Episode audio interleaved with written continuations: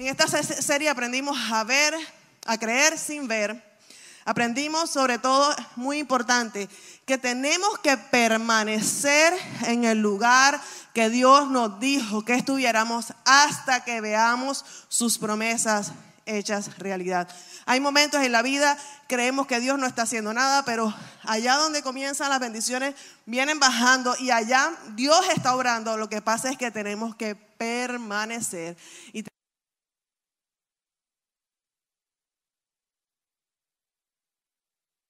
es nuestra ancla y que debemos mantener anclados a Él, creyendo en lo que Dios nos ha prometido. Solo podemos hacer lo que nos toca, el resto le toca a papá Dios. Y bueno, yo les quiero hacer una pregunta. ¿Qué nos impide creer? ¿Te has hecho esa pregunta? O sea, ¿por qué creer sin ver? ¿Cómo lo puedo hacer? La fe. ¿Qué nos impide tener fe? Y la pregunta y la respuesta que yo me encuentro a esta pregunta es la falta de confianza en Dios. Di conmigo la falta de confianza en Dios. ¿Por qué nos cuesta creer y nos cuesta confiar en Dios? ¿Sabes por qué? Porque no le conocemos. Cuando tú conoces a una persona en intimidad, tú sabes lo que esa persona es capaz o no es capaz. Llevo más de 30 años al lado de José Víctor y yo sé que si me dicen, mira, que José Víctor tal cosa, yo no. Estoy segura que ese no fue José Víctor. O no, que José Víctor tal otra. Oh, sí, sí, sí, estoy segura que ese fue José Víctor, porque yo sé quién es José Víctor. La pregunta que te hago hoy es, ¿sabes quién es Dios? ¿Conoces tú a Dios? Y yo te desafío en este tiempo a que tú conozcas a Dios cara a cara, a que tengas una relación íntima con Él, a que busques a diario hablar con Él, leer la Biblia, porque de esa manera vas a conocerlo a Él, vas a conocer sus promesas y vas a saber de qué es capaz. Porque Dios es soberano, Dios es omnipresente, omnipotente y Él es capaz de hacer maravillas y milagros. ¿Cuántos lo creen conmigo? Bueno, acabamos de ver los Olímpicos. ¿Quiénes se conectaron? ¿Vieron algunos eh, momentos deportivos? Muy interesante, siempre me gusta ver los Olímpicos. De hecho, mis hijas primeras nacieron en los, años bisiestos, 2004 y 2008, época de los Olímpicos. Me acuerdo yo recién parida de, Alejandra Sofía y en el break de, de, un, de una lactancia a otra, me sentaba a ver los Olímpicos porque fui atleta en el colegio, en el high school en Barranquilla, corría 100 metros planos, así de larga, era muy flaca, pesaba 55 kilos y corría muchísimo. y entonces me, gusta ver mucho eh, los Olímpicos. Y eh, viendo los Olímpicos con José, me cruzó con una propaganda muy interesante que quiero que vean y miren a la pantalla, por favor.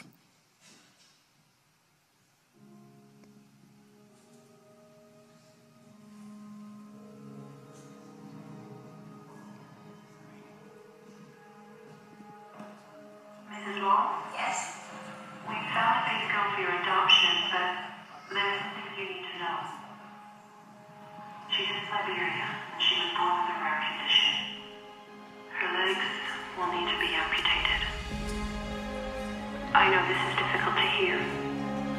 Her life, it won't be easy.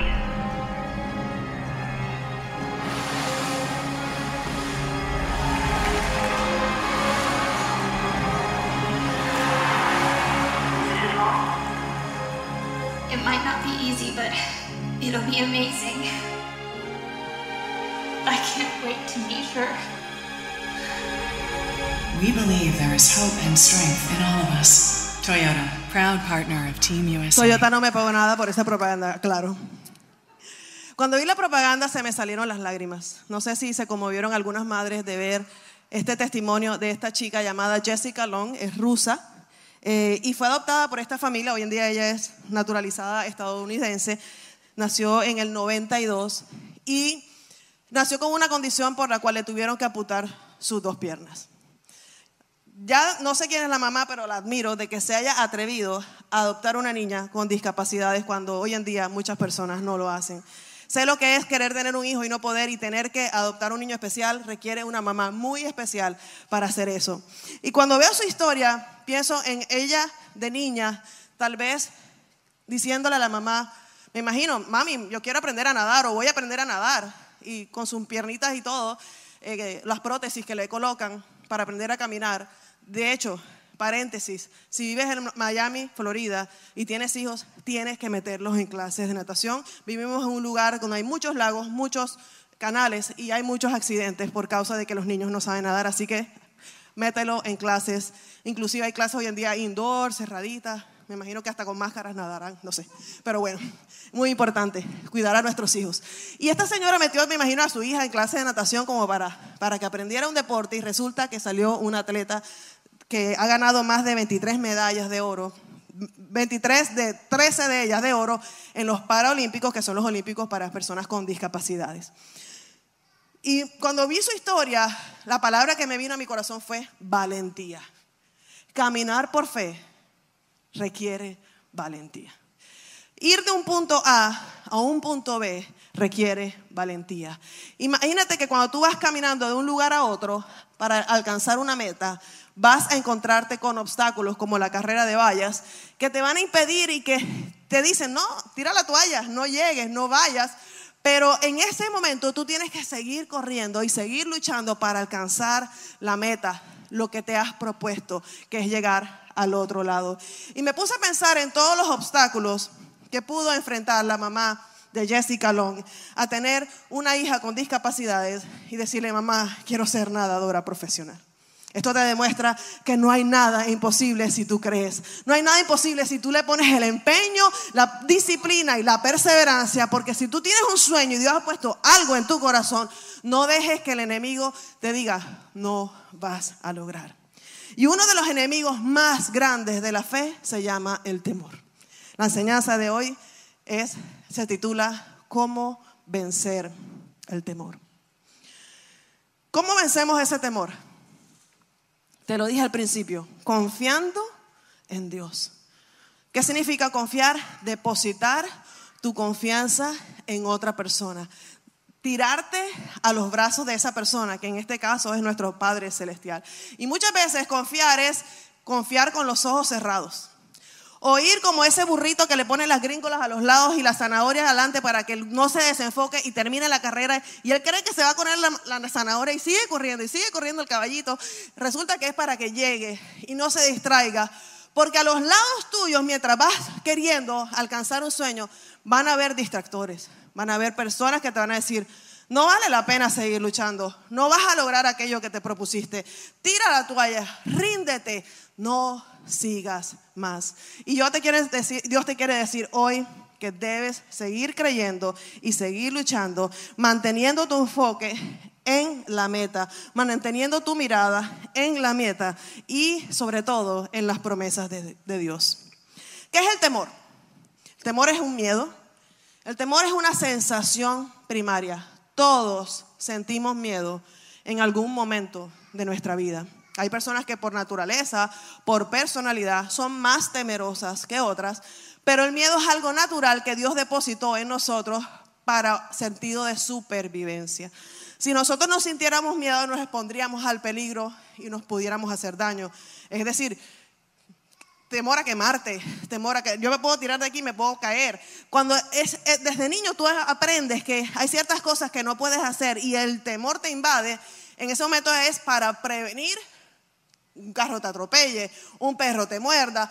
Pero ¿qué pasa? Que cuando el temor se vuelve tan grande que, que ya no te deja ir hacia el otro lado, es cuando es el problema. El temor puede ser infundido, pero también puede ser aprendido. Es decir, eh, si tú eres un papá que le tiene miedo a las alturas, no vas a querer que tu hijo se monte en ninguna cosa alta porque vas a pensar que se va a caer. Si tú eres una mamá que le tiene miedo a las cucarachas, entonces tus hijos probablemente le van a tener miedo a las cucarachas porque cuando ves la cucaracha pasando, caminando, te montas en una silla y empiezas a gritar descontroladamente, tu hijo dirá, ok, ese animal hace daño, mamá está gritando, por lo tanto yo debo tener miedo a ese animal. Entonces podemos infundirle temores a nuestros hijos y tenemos que ser muy conscientes de no hacerlo conscientemente, porque a veces es inconsciente que nos, montamos igual, que me dio miedo, pero trata de no infundirle tus temores a tus hijos, porque el ser humano nace para conquistar, el ser humano nace para triunfar, el ser humano nace para ver las promesas de Dios cumplidas y nosotros somos los que ponemos impedimentos a las personas. Entonces también hay otros tipos de miedo que se conocen como fobias. Fobia a la altura, fobia a lugares encerrados, fobia a los aviones. Quiero que sepas que en la psicología han descubierto más de 500 fobias. Hay fobias a todo, increíble. Y eso, cuando una persona sufre de eso, pues va a terapia, va con un psicólogo y recibe tratamiento para superar los temores. No puedo dejar de decir también que el temor tiene una raíz espiritual. Hay, hay, hay, temores naturales, pero también hay temores espirituales. No todo es espiritual y no todo va a ser natural. Tenemos que entender que somos seres humanos tripartitos, espíritu, alma y cuerpo. Hay cosas que se van a manifestar en nuestro cuerpo cuando tenemos miedo, nos sudan las manos, nos palpita el corazón, nos da mariposas en el estómago, nos puede dar una sensación de ahogo, una presión en el pecho. Esas son manifestaciones físicas. Eh, en la mente puede viajar a millón y empiezas a pensar, me va a pasar esto, me va a pasar esto, me va a pasar esto, me va a pasar esto. O hay veces que hay espíritus de temores que atormentan el espíritu de una persona y es cuando se necesita liberación. Es muy importante entender que así como creemos en Dios, creemos en el enemigo. El enemigo está vencido y derrotado y dice la palabra que está debajo de la planta de nuestros pies. Y no quiero meterles miedo con el enemigo porque ya está vencido, pero es importante que ustedes entiendan que sí existe y que no podemos abrir puertas a ese enemigo. Entonces es importante que tú sepas que el temor es un pequeño gigante. Yo le llamo así pequeño gigante. ¿Por qué? Porque si tú lo ves tan grande como un elefante, vas a tener miedo que te aplaste. No sé si, alguna vez has visto un elefante cercano a ti en el zoológico, pero son muy animales muy grandes y cada patat patota es una cosa así, te puedes sentir tanto miedo que tú sientes ese temor me va a aplastar. O si tú lo ves como algo pequeño, como una hormiga, como las que me están atormentando en este momento en mi casa, en todos lados ellas son muy perseverantes. Entonces yo las aplasto y las echo para un lado. Si tú ves al temor como algo tan chiquito como una hormiga, tú vas a decir, yo lo puedo vencer y yo lo voy a aplastar. Entonces la perspectiva es, como tú lo mires, así lo vas a enfrentar. El enemigo quiere que lo veas grande para que no conquiste y hagas lo que Dios te llamó a hacer. Y quiero leerte varios versículos de la palabra que si puedes apuntar en tu celular y no te distraigas después contestando el mensaje, sino nada más apúntalo en tu celular para que los leas después en tu casa con calma. Josué 1.9. ¿Qué dice la palabra? No te lo he ordenado yo. Sé fuerte y valiente. No temas ni te acobardes, porque el Señor tu Dios estará contigo donde quiera que vayas. ¿Qué es lo primero que le tienes que decir a tu alma? Marta, no temas. María, no temas. Pedro, no temas. Juan, no temas. Dios está contigo. No desmayes. Él está contigo donde quiera que tú vayas. Esa es una promesa de Dios que tú tienes que creer que Él está contigo día y noche, sola sombra contigo. Salmos 118, 5 y 6 dice, en mi angustia oré al Señor y el Señor me respondió y me liberó. El Señor está de mi parte. ¿De, de qué parte está Dios? De nuestra parte. Por tanto, no temeré. ¿Qué me puede hacer un simple mortal? Romanos 8:31, segunda parte, dice, si Dios está a favor de nosotros, ¿quién podrá ponerse en contra? Así que te regalo esos versículos para cuando venga el temor, los leas, medites en ellos y si es posible te los memorices, los imprimas en un papel, los pegas en la, nevera, los pegas en el espejo del baño, los, tienes a la mano. ¿Por qué? Porque la una manera de contrarrestar el temor es conociendo lo que Dios dice en la palabra acerca de eso. ¿Y sabías que en la Biblia hay 365 versículos o aparece la palabra no temas 365 veces? No creo que sea casualidad que tenemos un no temas para cada año. Es decir, que Dios sabía que íbamos a sentir temor. La pregunta es, ¿qué haces con el temor? ¿Te frena? te paraliza o lo haces a pesar del temor. Isaías dice en el, capítulo 41, versículo 10 y 13, no temas porque yo estoy contigo, no desmayes porque yo soy tu Dios que te esfuerzo. Siempre te ayudaré, siempre te sustentaré con la diestra de mi justicia. Vuelve y juega, versículo 13, no tengas miedo, porque yo, Dios, estoy contigo. No te desalientes, porque yo soy tu Dios. Te daré fuerzas y te ayudaré y te, te sostendré con mi mano derecha victoriosa. Esos son dos ejemplos de, los dos no temas y hay de los 375 que te estaba comentando. ¿Y por qué es importante conocer la palabra? Porque la palabra es por medio de la cual tú vas a renovar tu mente, porque el temor empieza aquí. Con una idea. El temor empieza como como el comején, con un poquitico y va poquito a poco queriendo comer más y más y más, o como una bola de nieve, empieza chiquito y en la medida que tú le das cabida a esos pensamientos, esa bola de nieve va creciendo, va creciendo, va creciendo hasta el punto que puede aplastarte. Entonces, como empieza aquí, tenemos que renovar la mente, tócate aquí, renovar la mente con la palabra de Dios. Y todos los días debemos hacerlo. Entonces, ¿Cuáles son los antídotos? O sea, tú me dices, Jesse, ¿cómo yo puedo vencer el temor? Y te voy a dar cuatro antídotos o cuatro medicinas para superar el temor. El primero, vamos a leerlo, están los tres primeros en 2 de Timoteo, capítulo 1, versículo 7. Pues Dios no nos ha dado espíritu de temor y de timidez, sino de poder, de amor y dominio propio. Y el cuarto antídoto que le agregué fue la confianza que les hablé desde el principio. Entonces, vamos a, a ver cada uno. El primero, poder. ¿Qué es el poder? El poder es ese poder sobrenatural que tienes tú dentro de ti. El mismo poder que está en mí, el mismo poder que está en Marcela, que está en Cindy, que está en José, es el poder de Dios. ¿Por qué? Cuando tú recibes a Jesucristo como tu Señor y Salvador, el Espíritu Santo entra a morar en ti y resucita tu espíritu. Y en ese momento, ese poder que la Biblia le llama dunamis, como una dinamita espiritual, yace en ti, mora en ti. Tú eres la casa de Dios. Muy importante si quieres conocer más de este tema, que vayas a la serie de Dunamis, que lo puedes encontrar en nuestro canal de YouTube para que escuches las enseñanzas. Entonces, la Zacarías 4:6 dice, entonces me dijo, el Señor dice a Zorobabel, no es por el poder ni por la fuerza, sino por mi espíritu, dice el Señor de los ejércitos celestiales. No es con tu fuerza, no es con tu poder, es con el poder del Espíritu Santo. No es haciendo fuercita, fuercita, fuercita, ay, voy a ser valiente, no. El poder que está dentro de ti te da la valentía, te da el dunamis para que tú puedas decir, aunque tengo miedo, voy a hacerlo. Porque Catalina, que acaba de ser de host aquí, que lo hace espectacular, me acaba de decir, Jessy, tengo las manos, Pedro y Pamela, ay, qué bueno verlos. Me parezco a José Víctor. Ok. Tengo año y medio que no venían. Un aplauso a la familia, alegría. ¡Uh, uh, uh, que nos da mucha alegría ver a los alegrías.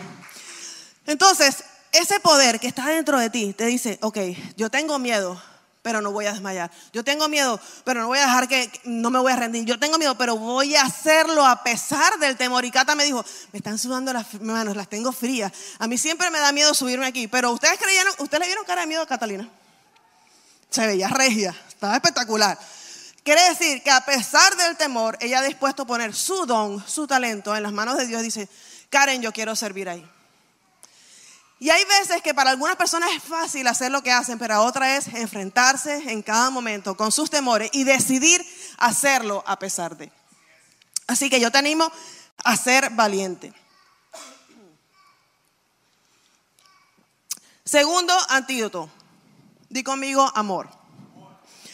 Primera de Juan 4:18 dice, en esa clase de amor no hay temor, porque el amor perfecto expulsa todo temor. Si tenemos miedo es por temor al castigo. Y esto se muestra que no hemos experimentado plenamente el perfecto amor de Dios. ¿De qué tipo de amor está hablando Dios? ¿Cuál es este amor que es el antídoto del temor? El amor incondicional del Padre. El perfecto amor. El amor de Primera de Corintios 13 cuando tú amas a pesar de, Dios te ama de esa manera. Cuando tú estás, tu vida está plantada, arraigada y firme en el amor de Dios, a pesar de que tengas miedo, vas a poder vencer porque sabes quién está de tu lado. Dios te ama incondicionalmente. No importa lo que hagas o lo que dejes de hacer. Dios te ama porque eres su hijo, porque eres su hija. No por lo que haces, simplemente porque Él es un padre bueno que ama a sus hijos. Entonces es importante entender que cuando tú conoces el amor de Dios, el perfecto amor de Dios, vas a ser libre de todo temor. Y ese amor está disponible para todos nosotros. Tercero, dominio propio. Digan conmigo, dominio propio. Ah, el dominio propio es la autodisciplina. ¿Qué es? Digan conmigo, autodisciplina. Vamos a leer el libro de Hebreos capítulo 12 del 1 en adelante. Por lo tanto, ya que estamos rodeados por una enorme multitud de testigos de la vida de la fe, quitémonos todo peso que nos impida correr, especialmente el pecado que tan fácilmente nos hace tropezar. Y corramos con, digan conmigo, perseverancia. La carrera que Dios ha puesto por delante. Esto lo hacemos al fijar nuestra mirada en Jesús, el campeón que inicia y perfecciona nuestra fe. ¿Quién perfecciona nuestra fe? Jesús, el campeón. Debido al gozo que él esperaba, que le esperaba, Jesús soportó la cruz sin importarle la vergüenza que ésta representaba. Ahora está sentado en el lugar de honor junto al trono de Dios. Piensen en toda hostilidad que soportó por parte de pecadores, así no se cansarán ni se darán por vencidos. ¿Qué significa la disciplina, la autodisciplina? Esta frase la aprendí de la entrenadora Karen Vélez. Disciplina es hacer lo que tienes que hacer aunque no quieras hacerlo. ¿Qué es disciplina? Apúntalo. Disciplina es hacer lo que tienes que hacer aunque no quieras hacerlo. Y quiero contarles un poco, algunos de ustedes saben que empecé hace seis semanas a cuidarme. Estoy caminando, haciendo ejercicios y cuidando lo que como. Estoy, mi meta es volver a mi diseño original. Dios no me hizo una persona obesa ni en sobrepeso. Dios me hizo una hermosa que pesaba 55 kilos a los 16. Obviamente no voy a pretender que a los 48 voy a pesar eso. después de tres hijos y después de 30 años de ministerio. Pero mi meta es, mi meta es 50 antes de los 50. Bajar 50 libras antes de mis 50 años. Y usted dirá, ¿en cuánto es eso? En año y medio. Ay, sí, pero qué exagerada, falta mucho. Es que las metas las tenemos que tener claras, si no, no las alcanzamos. ¿Ok? Entonces es muy importante le pregunté a Dani, pregúntale a Siri cuánto falta. Oye, Siri, ¿cuánto falta para el 14 de enero del 2023? Y Siri me dijo 517 días. 517 días oye poquito al lado de año y medio. O sea, 517 días es nada. Que tengo para alcanzar la meta. Ya llevo 6 libras. Algunos me dicen, pero parece que bajaste más y gracias a los que me echaron los piropos, porque parece que he bajado también medidas. Entonces sigo luchando, como dice mi profesor. Como me dice mi doctor, no es una carrera de velocidad, es una maratón, porque esto es a largo plazo.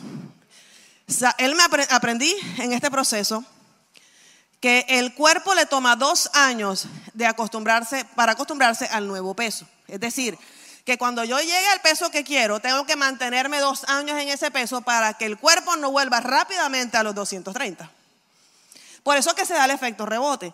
Porque el cuerpo llevó muchos años en este peso y esto es lo que él conoce. Dice, volvamos a donde estábamos. ¿Qué tal? O sea, cuerpo desgraciado. Entonces, tú te matas haciendo una dieta y el cuerpo quiere volver a ser gordo. O sea, nada que ver. Entonces ya saben que si están en el mismo proceso que yo, tienen que durar cuánto? Dos años firmes perseverando, disciplina, dominio propio. Llevo seis semanas sin comer pan blanco, sin comer arroz blanco, sin comer azúcar. Soy adicta al azúcar y, y el carbohidrato, porque el carbohidrato se vuelve azúcar. Soy racista en este momento, nada blanco me gusta. Todo lo blanco se va de mi lado. y saben, no ha sido fácil. No ha sido fácil. Pero tomó, los que conocen mi historia y han visto todas las dietas a vida y por haber que he hecho en los últimos 15, 17 años desde que nació Alejandra Sofía, nunca he podido volver al peso de mi, primer embarazo. Yo perdí seis, yo, tuve tres pérdidas y tres embarazos. O sea, de mi primer embarazo yo estaba en 150 libras. No he vuelto a, a 150 libras hace 17, 20 años. O sea que ya mi cuerpo se acostumbró a estar en el sobrepeso. Pero en el nombre de Jesús y con la ayuda de ustedes y sus oraciones y sus piropos y sus barras, yo lo voy a lograr. Y usted dirá, Jesse, ¿tú por qué pones todo en las redes sociales? Porque ustedes son mi accountability group. Yo puedo ir a un grupo de gorditos anónimos, pero yo no tengo tiempo de ir a un grupo de gorditos anónimos. Entonces ustedes son mi, mi grupo. Yo pongo en las redes, hoy corrí, hoy salí, hoy hice esto. Y me gusta compartirlo con ustedes porque soy, esa parte me gusta ser extrovertida. Además que soy extrovertida en muchas otras cosas. Pero eh, para mí es importante rendirle cuentas a alguien en este proceso. Además tengo un doctor, el asistente del doctor, el que me monitorea en el reloj, si subo, si no subí, si hice ejercicio, no hice ejercicio. Me tienen toda electrónica- electrónicamente controlada. Tengo un chat, tengo que postear la foto de todo lo que como. Y yo necesito cuatro policías así. Yo no sé tú. ¿Cuál es tu lucha? ¿Cuál es tu situación? De pronto lo tuyo es que eres un comprador impulsivo, de pronto lo tuyo es que tienes adicción a alguna cosa. Busca gente que te cuide, busca gente a la que tú le rindas cuenta. Si es problema de finanzas, si te endeudas rápidamente, quieres salir de algo, no lo puedes hacer solo. Entonces la disciplina requiere perseverancia, requiere constancia, requiere dominio propio. Y sabes, todas las mañanas que me levanto y pienso, me duele hasta el pelo. Miro el reloj, son las 7 de la mañana. ¡Wow! Tengo que levantarme, caminar, ¡qué emoción! ¿Ustedes juran que yo hago eso? Jamás. O sea, eso es jamás. Yo me levanto, yo puse un video, yo puse un video que decía, ¿qué prefiere en la mañana, jugo o café? No, que nadie me hable. O sea, yo no soy un morning person. Entonces yo me levanto y digo, tengo que caminar. El doctor dijo, caminar en ayunas, eso lo puedo hacer, es posible. Claro, he, lo- he logrado metas alcanzables. Yo no me puse a hacer un entrenamiento que me iba a sacar la lengua porque al día siguiente jamás iba a volver. Entonces empecé a caminar 15 minutos, media hora hasta llegar a dos millas caminando. En ayunas, ah, esto también estoy haciendo ayuno intermitente de 16 horas. Y para los que saben que me gusta la comida, que me gusta más que dormir, o sea, me gusta más dormir que comer, así que ya saben cuánto me gusta dormir. Entonces, dije, me levanto, eso sí que primero hago, voy a hacer chichi, voy al baño, me lavo los dientes y lo primero que hago es ponerme la ropa de deporte. Si tú te quedas en pijama, mujer o hombre, no vas a salir. Si te bañaste, tampoco vas a ir. Y quedó, yo voy después en la tarde. Mentira. Entonces, es lo primero que hago. Me pongo los tenis, me pongo la licra, me pongo la camiseta, me pongo la bandana, me echo el bloqueador. Claro, hay que cuidarse la piel. Me echo el bloqueador, me pongo los audífonos y pongo la música que me dice, tú puedes, vamos, no pares. Y dices, let's go, come on. Un, dos, yeah. Yo no, yo, o sea, si te desalienta en este momento y te desencanta, yo no trato a, yo no salgo a caminar, te alabaré, te alabaré, alabaré. No, no, no. Yo salgo con Justin Bieber, con Dua Lipa, con Shakira. Eso es mi jam. O sea, yo tengo que salir, yo soy costeña, a mí me gusta el baile y me gusta la música. Entonces yo tengo que salir, eh, yo voy, no pare. Jonathan me ha visto, no pare, no pare. Jonathan me ha visto caminando y ha visto que yo es verdad. O sea, yo feliz. Entonces, cuando yo me levanto, que no quiero hacerlo, pienso, esto no es negociable. Esto no, no o sea, yo, Jessica Lynn, esto no es negociable. Es, disciplina es hacer lo que tienes que hacer, aunque no quieras hacerlo. Jessica Lynn, esto no es negociable. Tú hiciste un compromiso con ese médico. Tu mamá y tus hermanos te pagaron el tratamiento que costó un poco de plata. Poco de plata. Así que tú les rindes cuentas a ellos. Yo nací, ¿qué hiciste con esa plata? ¿Qué hiciste con el tratamiento? Esa plática no se puede decir, esa plática se perdió, no, esa plática no se va a perder. Y yo voy a seguir. Y son tres meses que tengo que ir con el médico y con la plata. Si alguno quiere patrocinarme un otro mes, ya saben, acepto donaciones. Pero yo le dije al médico, oye, no me aceptas referidos, yo te puedo referir gente, mira, toda la iglesia, a ver, alguien quiere un tratamiento. Nunca hemos hecho referidos. Yo, güey. vamos a ver, si me aceptan un referido, yo les aviso para que vayan y entonces me den un descuento en el próximo mes. Porque ¿cuánto tiempo necesito? 517 días para llegar a mis 50 en mi mejor estado de peso, en mi mejor estado de salud, porque quiero vivir muchos años. ¿Saben cuáles son las motivaciones para adelgazar? Salud y vanidad. Y resulta que no sufro de ninguna de las dos. Entonces, y además que tengo un man aquí que me le encanto como soy. Y le chorrea la baba. Y los que no, los que son hombres que son visuales dirán, ¿y cómo le gusta la gorda esa? Pues el man le encanta la gorda.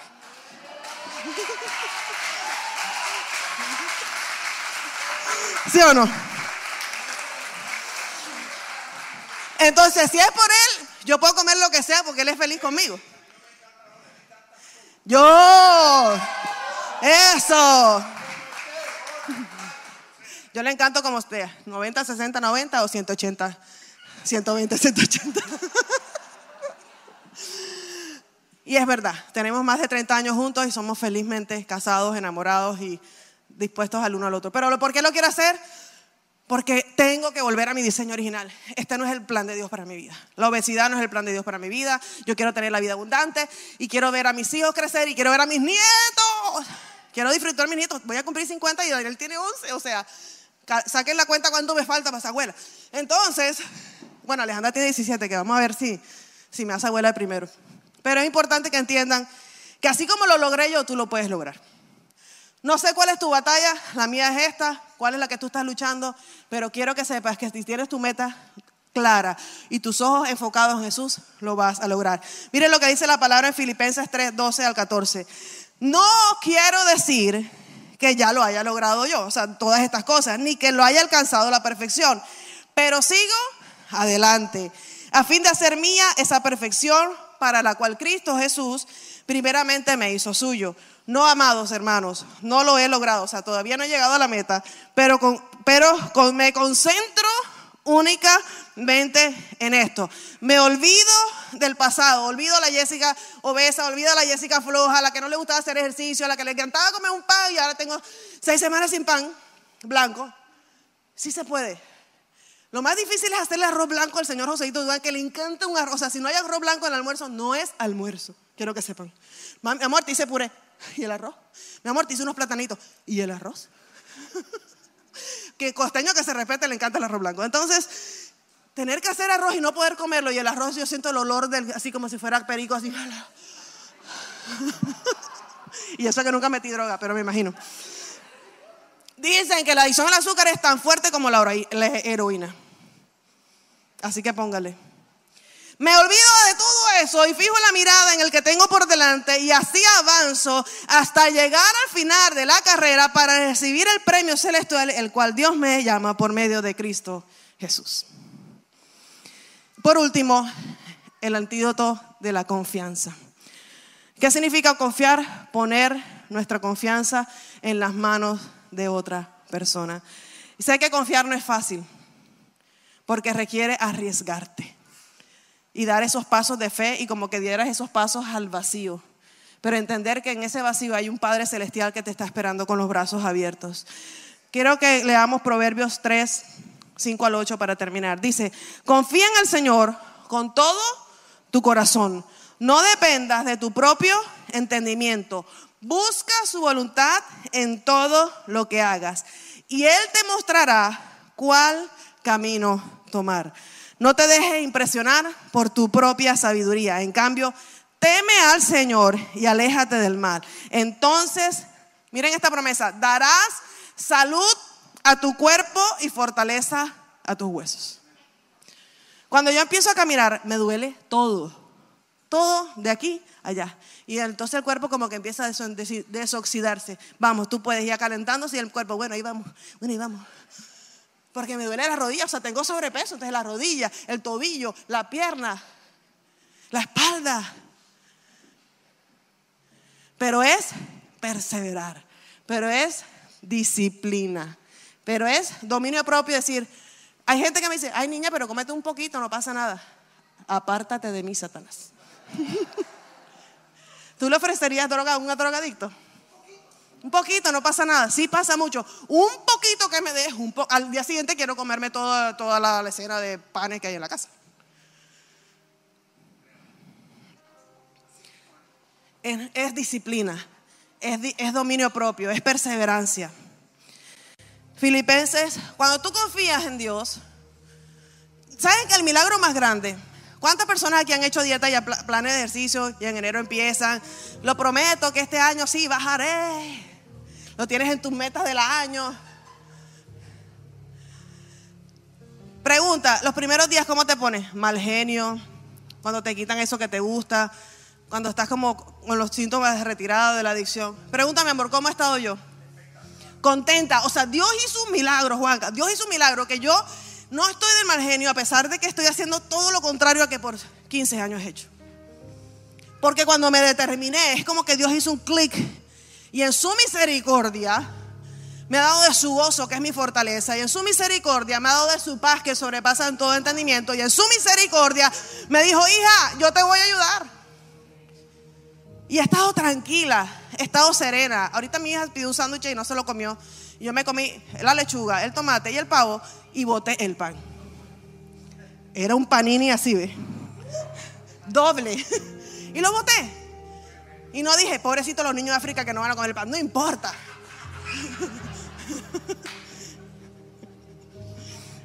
Ahí está la basura. Filipenses 4:7. Y así experimentarán la paz de Dios, que sobrepasa todo lo que podemos entender. La paz de Dios cuidará su corazón y su mente mientras vivas en Cristo Jesús. Vamos a colocarnos de pie, por favor. Necesitamos tener fe para creer, necesitamos tener fe para confiar. Pero tenemos que vencer el temor. Quiero que cierres tus ojos, quiero hacer una pregunta. ¿Cuántos de aquí se sienten presos del temor? El temor se puede manifestar como ansiedad, eh, ataques de pánico, miedos. Quiero decirte que Dios quiere hacerte libre. No pierdas tu enfoque, no pierdas la meta.